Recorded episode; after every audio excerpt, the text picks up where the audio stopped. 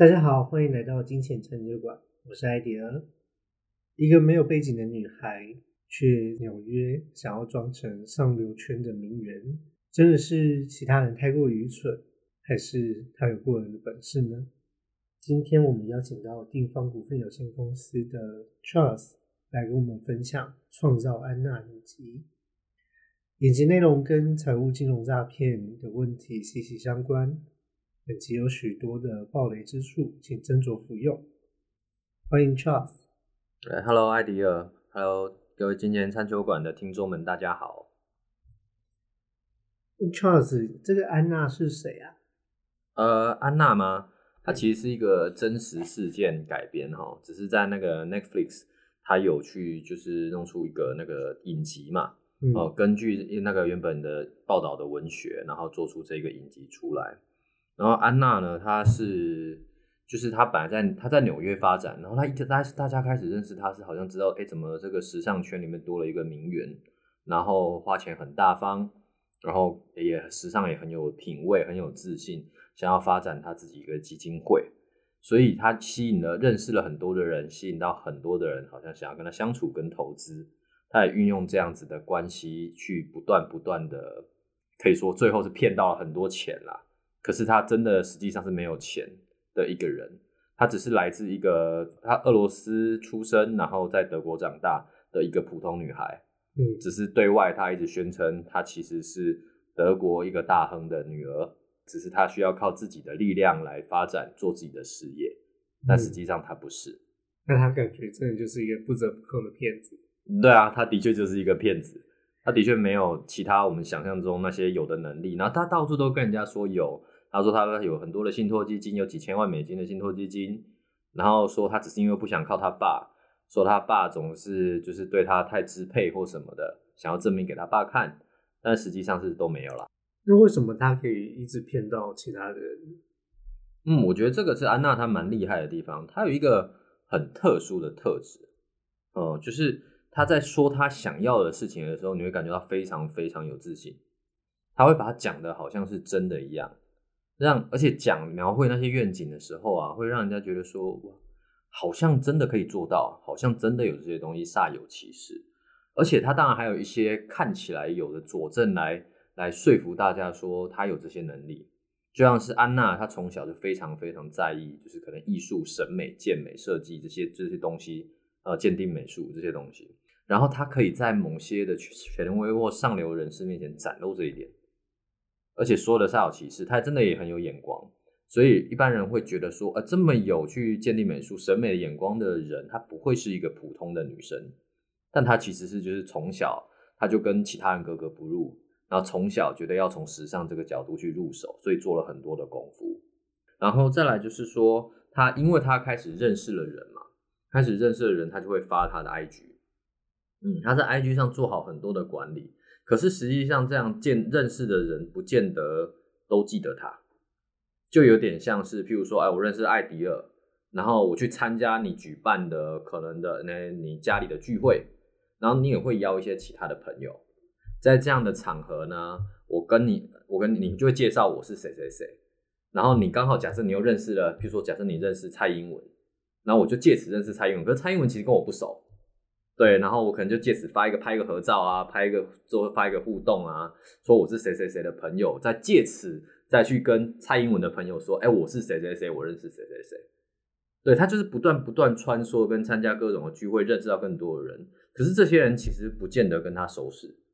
哦，可是他却用好像讲的很熟啊，或者让人家在 IG 上看起来我、非常熟悉，一起参加很多 party 这样子，会取信于人，所以他有做很好很多的管理社交平台的这些功夫，对，就看起来那个生活是多才多姿的，看起来真的他就是那个圈子的人，但其实不是。然后安娜有一个很特别能力，就是她的快速记忆的能力很强，对她快速记忆的能力很强，就是你给她什么东西，可以马上就背下来。对，所以她你在看她做很多的准备功夫的时候，她其实不太需要准备，你资料给他，他看一看，他马上就等一下就讲的差不多了。那他其实是一个天才。你可以这么说，我觉得他真的是某方面的天才。你看他鉴赏能力那么强，速记能力这么强，他其实做什么都事业，我都觉得有可能做得好。嗯，但他自己不甘愿，他只是这样子的人，他想要快速得到某些他那种爆发性的结果，所以他才会去做这些事情，去做这些沟通，然后希望不要被拆穿。可是有可能不被拆穿吗？有一天就会发生事件就出来了。对啊，在它里面，其实我发现有一个事件是蛮让我觉得蛮厉害的，嗯，就是他竟然有办法可以搭上一架私人飞机，而且完全不用付钱。对。那他是怎么做到的？哦，这个这个跟我们刚刚提到他是认识的人有关，就是他其中有一次派对认识到的一个是家里是开就是商务飞机租借的一个老板啊，对，所以他他认识他以后，然后他是借由其他人认识嘛，对不对？对，所以那个老板对他的印象是谁谁谁的朋友，然后不可以怠慢或怎么样子，印象中是这样。对，其实不熟，对，其实不熟，所以等于是。安娜就会借此说：“哎，我有需要去。那个时候，他是需要去参加波克夏，就是股神巴菲特的那个、那个，就是那个时候股东会，但是私人 party。所以私人 party 是要那一种，就是 V V I P，非常非常可能是真的很上流啊，像 Bill Gates 啊这些人啊，对，才会去受邀参加的这些人。然后他那个时候想说，他已经快要拿到银行的贷款，对他，他要请人家去帮他搞定这件事，觉得他会有一笔钱。”然后想要提前庆祝，就带着他的朋友们一起说：“哎，那你们就我去，我朋友开飞机，有不是开飞机，我朋友家里是有这个事业的，所以我们一起包一台飞机过去。”然后他到要搭上飞机的时候，其他那些那些机组人员跟其他人员嘛，就是说：“哎，那安娜，请就是请问你要怎么支付？”他说：“我已经给你们卡了，我你们可以自己去刷。”可他们就说：“没有，我们这样子我们刷不过，我们没有得到你的付款的资料，这样我们没有办法让你登机。”然后安娜就是说：“这是你们的问题，不是我的问题。你们自己没搞清，你们自己没办法搞定，那是你们的事。”然后他就上飞机了。可是上飞机，你觉得这些人敢拦他吗？可能不太敢，不太敢嘛，因为是他们就说，因为是老板的朋友。但其实老板跟他不熟，但是他好像伪装的好像很好、很熟、很有权威、很有影响力。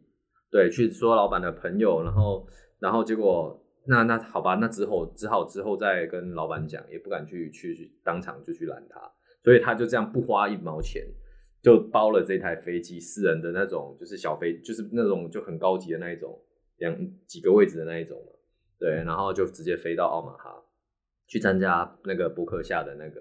后面私人派对。但有参加到吗？没有啊，因为他没有通行证，嗯所以他还是进不去。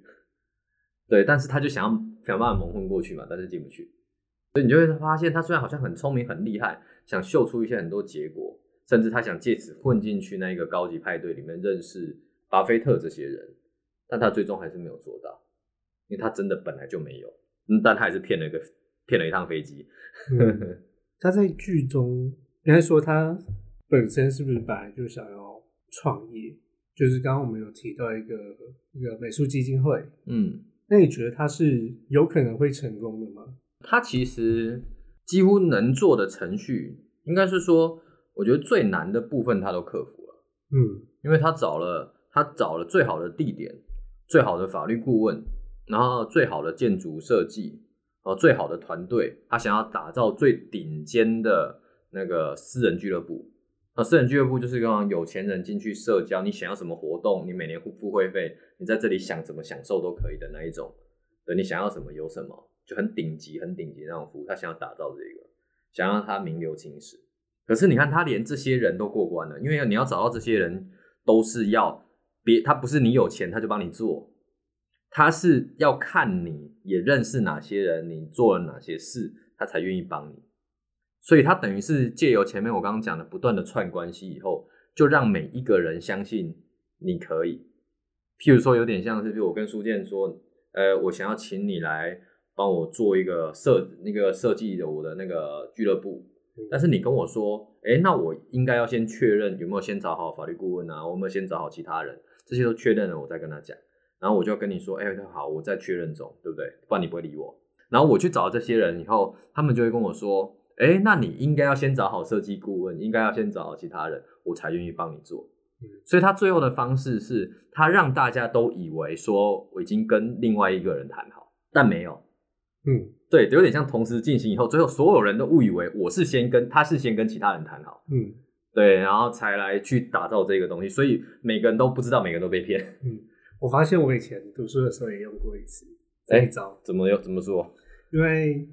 该说我那时候只剩下两科嗯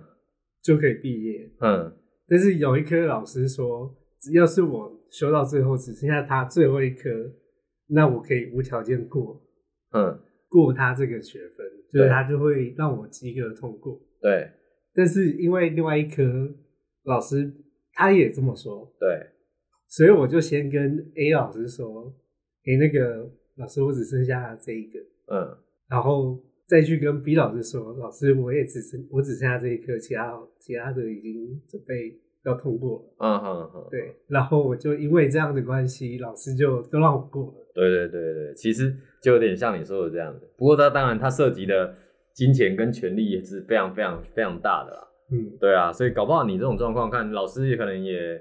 一方面他就不见得这么查证嘛，对对啊，一方面觉得哦好学生，对，但是他那种状态是可能涉及到很多的金钱，对，对对对，所以他他其实做了很多的功夫啦，可以嗯可以这么说，所以真的也让某些人相信他可以做到，所以他那时候找了非常非常厉害的团队，可是卡在哪一关？他其实前面都过了，包括设计什么谈好都过了，卡在哪一关？钱啊，他再怎么样都要花钱啊，所以他当初的法律顾问说要帮他申请贷出一笔钱来做经营使用嘛，然后他对外的说法就是说，他其实有一笔几千万的美金的那个信托基金，只是他还没有年纪到，他爸爸不让他动用，所以他需要先拨钱给他，他才能做。嗯，对，可是你觉得银行会可以接受这样的说法吗？就有抵押品。对你，他就是要让银行看到说你真的有，那你提供，你虽然说你不能动用，但是你可以让我看到它真的存在的资料吧？嗯，对啊，真的存在资料我们就可以谈啊。对啊，不然你东西不给我，甚至我都不知道你有没有，我就要给你，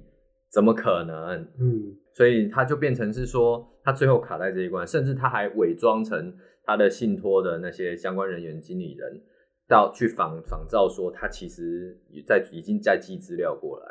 可是当然能收到吗？没有嘛。可是他就借这个空档一来一回还没办法确认的这个空档时间，安娜就对她的法律顾问跟一些银行的人员发怒，说：“你看你牵你这样牵扯到我的时间，我没有办法动工。”所以那些人还做了一个，我觉得是安娜计料计划中的事。那些人就额外先给他一笔信用额度，嗯，对，然后信用额度也我忘记多少了，但应该有好几十万美金。对对，来来回回这样有好几十万美金，也是不不少的钱，也是不少的钱。对，也是不少的钱。可是他当然了，这这个有办法让他真的动工吗？没有嘛。所以对，最后那个基金、那个基金会啊，那个 VIP 俱乐部啊，最后都没有办法做起来。感觉就只差最后一步就成功了。对啊，可是那也真的有那一笔钱了。对，那也是关键一步，因为大部分人难的地方，对要做这件事情的人难的地方，可能是他们有钱，嗯，但没有那个人脉去做。但对他来讲，先骗到所有的人脉后，然后先想连钱都骗了，空手套白狼，但他没有钱，嗯，对你还是没办法提出证明。那他最后是怎么样被揭穿的？呃，揭穿嘛，其实就是有不断不断有好多好多的事情累积嘛，会有人觉得怪怪的。嗯因为他这些人跟这些权力人士，他其实大部分也是萍水相逢，但是只要还是难免会有一些比较深入的嘛，会越深入你就会越越越觉得怎么他好像从来不用自己付钱，然后从来好像也也真的没有钱可以用，看起来就是你越了解他就越觉得没有，然后直到有一次他去那个跟那个朋友们去摩洛哥，然后住住那个连丘吉尔都说这是最棒旅店的一个地方。可是他们到摩洛哥以后呢，他们发现怎么安娜完全都不要出门，就说：“哎、我全部都在饭店里，这样不是也很好吗？”可其他朋友就会觉得很难接受啊，对啊，为什么来这里我们不出门呢？干嘛一直在饭店里呢？对，所以最后他还是要求，好吧，那他们出门了，哦，出门以后发现就有一些其他的支付，也包括要有现金支付的方式，以后都发现安娜都没有钱，然后连卡都刷不过。对，所以人家就，然后他的朋友就很害怕，就拿自己的公司卡，因为他没有钱，他他朋友只是一个普通人，嗯呃，拿了一个公司卡出去先抵押，然后说以后安娜说她之后会还他。后来回到饭店的时候也是一样，安娜的卡也刷不出来，他们才意识到为什么安娜之前都不想出门，是因为原本在饭店里的消费可以报销，可以等到之后才结账，哦，而且结账他可能也可以用别的方式凹，结果就发跟饭店也产生了冲突，所以这笔钱最后由他的那个朋友先垫，嗯，然后朋友先垫，然后回到美国以后，他朋友就崩溃啦，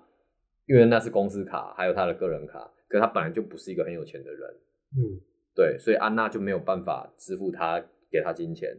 对，最后他连公司的工作都不保，所以他渐渐这些事不断不断的揭露出来，让他朋友发现，让他认识的人发现，才会开始上报。尤其他这个朋友最后就写了，就有写报道出来说，我如何经历了这个这么一段，让人家看到安娜。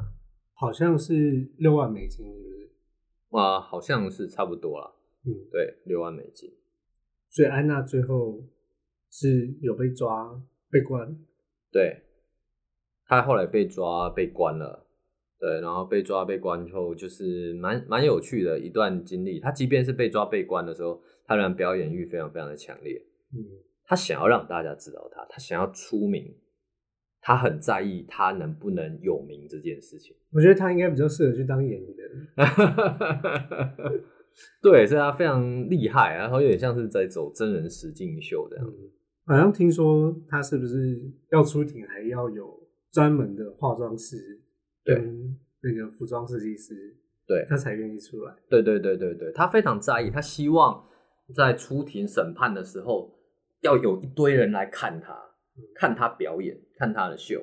所以他刚开始就他没有办法接受穿一般的衣服，嗯然后没办法接受当庭没有人，他宁愿讲了一些其他比较不名誉的事，他也要让场子热闹起来。嗯。对，所以后来他们就是要求啊，就是要求说他要有衣服啊，要有什么样子啊，要要表现出他的风格，所以就不断不断的把这些的过程呢变成一场时装秀，出庭过程，所以他有出庭时装秀，然后秀在 IG，然后后来很多人追踪这样，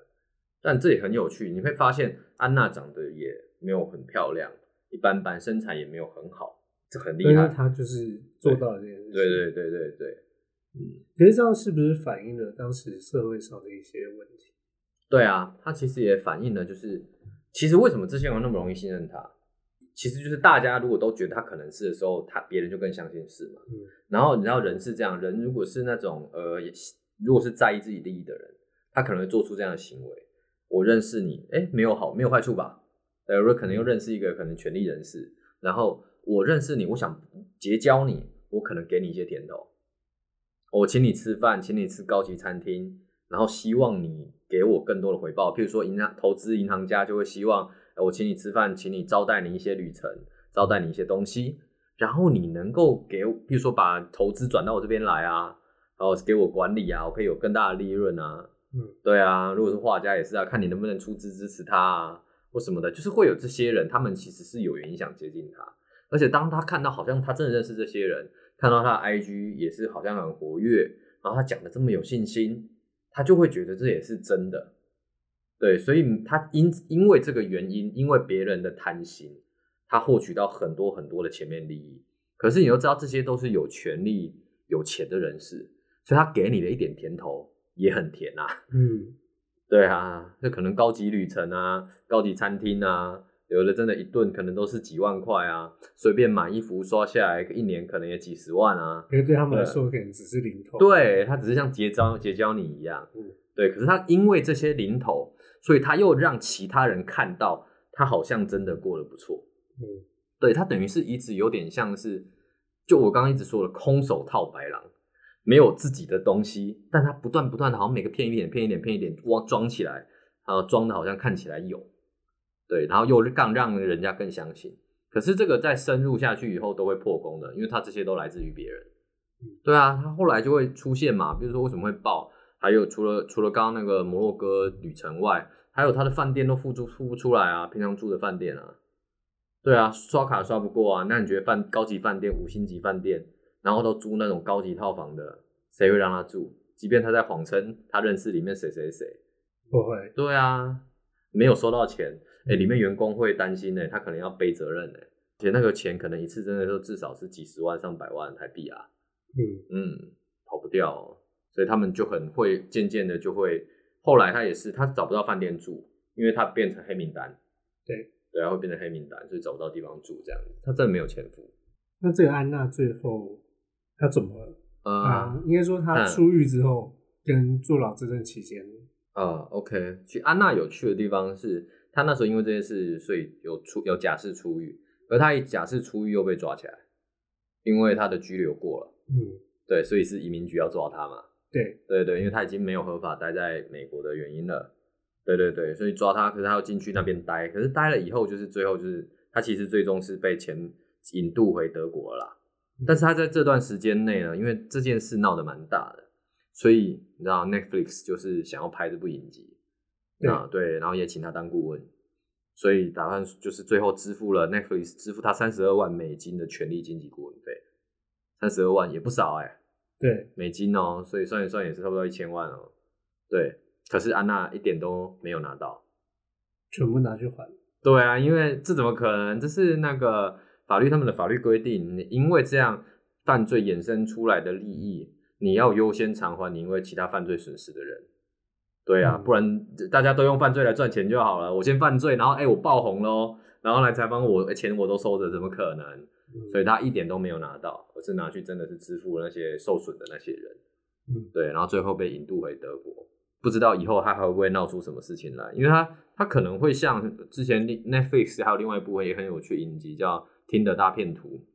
他也是一个男生用各种骗女生的状态去，好像让自己伪装成自己是各种骗感情，然后骗钱的。对，骗感情、骗钱、土豪，然后一层包一层，空手套白狼的方式。他最后也是过得还算小，还算过得好啊，换个地方又过得好，换个身份，换个 IG，换个平台，嗯他还是可以让很快速的状况下，让跟他不熟识的人觉得他过得不错。所以我也不知道安娜以后回德国，他会不会重新另起炉灶呢？我也不知道。感觉他可能会另外再寻找方法。我觉得是啊，而且他其实就像刚刚艾迪尔有提到，其实他蛮聪明的，嗯我觉得是某方面的天才。他如果循规蹈矩，我好好发展，我觉得都成可能成为一个呃艺术界或了不起的人士都有可能啊。嗯，对啊，但是他不愿意嘛，他想要的是快速成名。其实他那时候才二十出头岁，很年轻哎、嗯。可是他就会用各种情勒啊，就说哦，譬如说刷卡刷不过啊，或者说怎样子这些都，他就会或者爸爸说爸爸不给他钱啊，他就说是因为我爸不给我钱啊，怎么样子的啊，你们都瞧不起我啊，然后说哦你们都瞧不起我年轻啊，瞧不起我是一个想要一个女性想要发展，他就会用这种道德制高点或情绪勒索，让别人在一时屈服于他的说法，就是有些事情要报的时候，他都会用这样。可是当越来越大的时候，这个道德制高点也没有用了，因为大家已经查证了。他脑筋很好，但我觉得可能太太注重想要快又多，又只看眼前。所以他如果一直是保持这样的心态，那就可能类似的事会一再重复上演。他也尝过甜头了啦，我觉得也不是那么容易改。其实感觉他所想要达到的一个快速的成功，跟理财规划上面好像会有很大的冲突，对不对？嗯，对啊，哦，这样艾迪尔你提的这蛮好的，因为他这种状况在嗯，跟就像规划嘛，或者是大家没有好好思索自己人生的时候，我希望钱越多越多越快越好，对不对？对，所以就会选择一些看起来简单啊，然后看起来一次赚好多的方式。嗯可是其实那个很靠运气，比较像赌博。所以他即便他这样，他其实有很大赌的成分。可是我们有没有好好思索过？那赌就是有可能赚就赚很多，要么赔很多嘛？那另外一面赔很多这一面，可不可能发生？自己承不承担得起？嗯，可能都没有想过。可是我们都一味的会相信人的本能，一味相信美好事情会发生。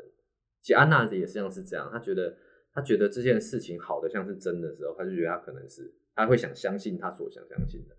嗯，对，但背后往往却没有一个很好的基础去把它打造起来，而是希望我下面都是那种就是让空中楼阁，下面都没东西，我只想让你看到上面好像已经很辉煌，对，可是那是不稳固的，嗯，所以在规划的角度上也是，我们会希望说，你真的先确定你想要达到什么样子的目标，然后用可能合法，然后稳妥可以重复性的方式，比较能够自己掌握命运的方式，不那么靠运气的方式，去一步一步打造出来。嗯，对，然后去平衡说你未来跟现在想要的生活，而不是有点像我一掷千金啊，搏搏看，呃，成功就我的，有钱上天堂，没钱住套房，对，对，所以一般一般不会说是建议大家去用这样子的方式啊，真的一拍两瞪眼呢。你不是去玩高空弹跳，不然就是可能没有绑绳子的那一种。对啊，你看有钱就玩高空弹跳，没钱也是跳啦，没有绳而已。对啊。感谢 Charles 今天的分享。如果有任何理财规划相关的问题，或是有想要听的主题，都欢迎即兴留言发问。你们的支持是我们继续努力录制的动力。感谢大家的收听，我们就下次见喽，拜拜拜。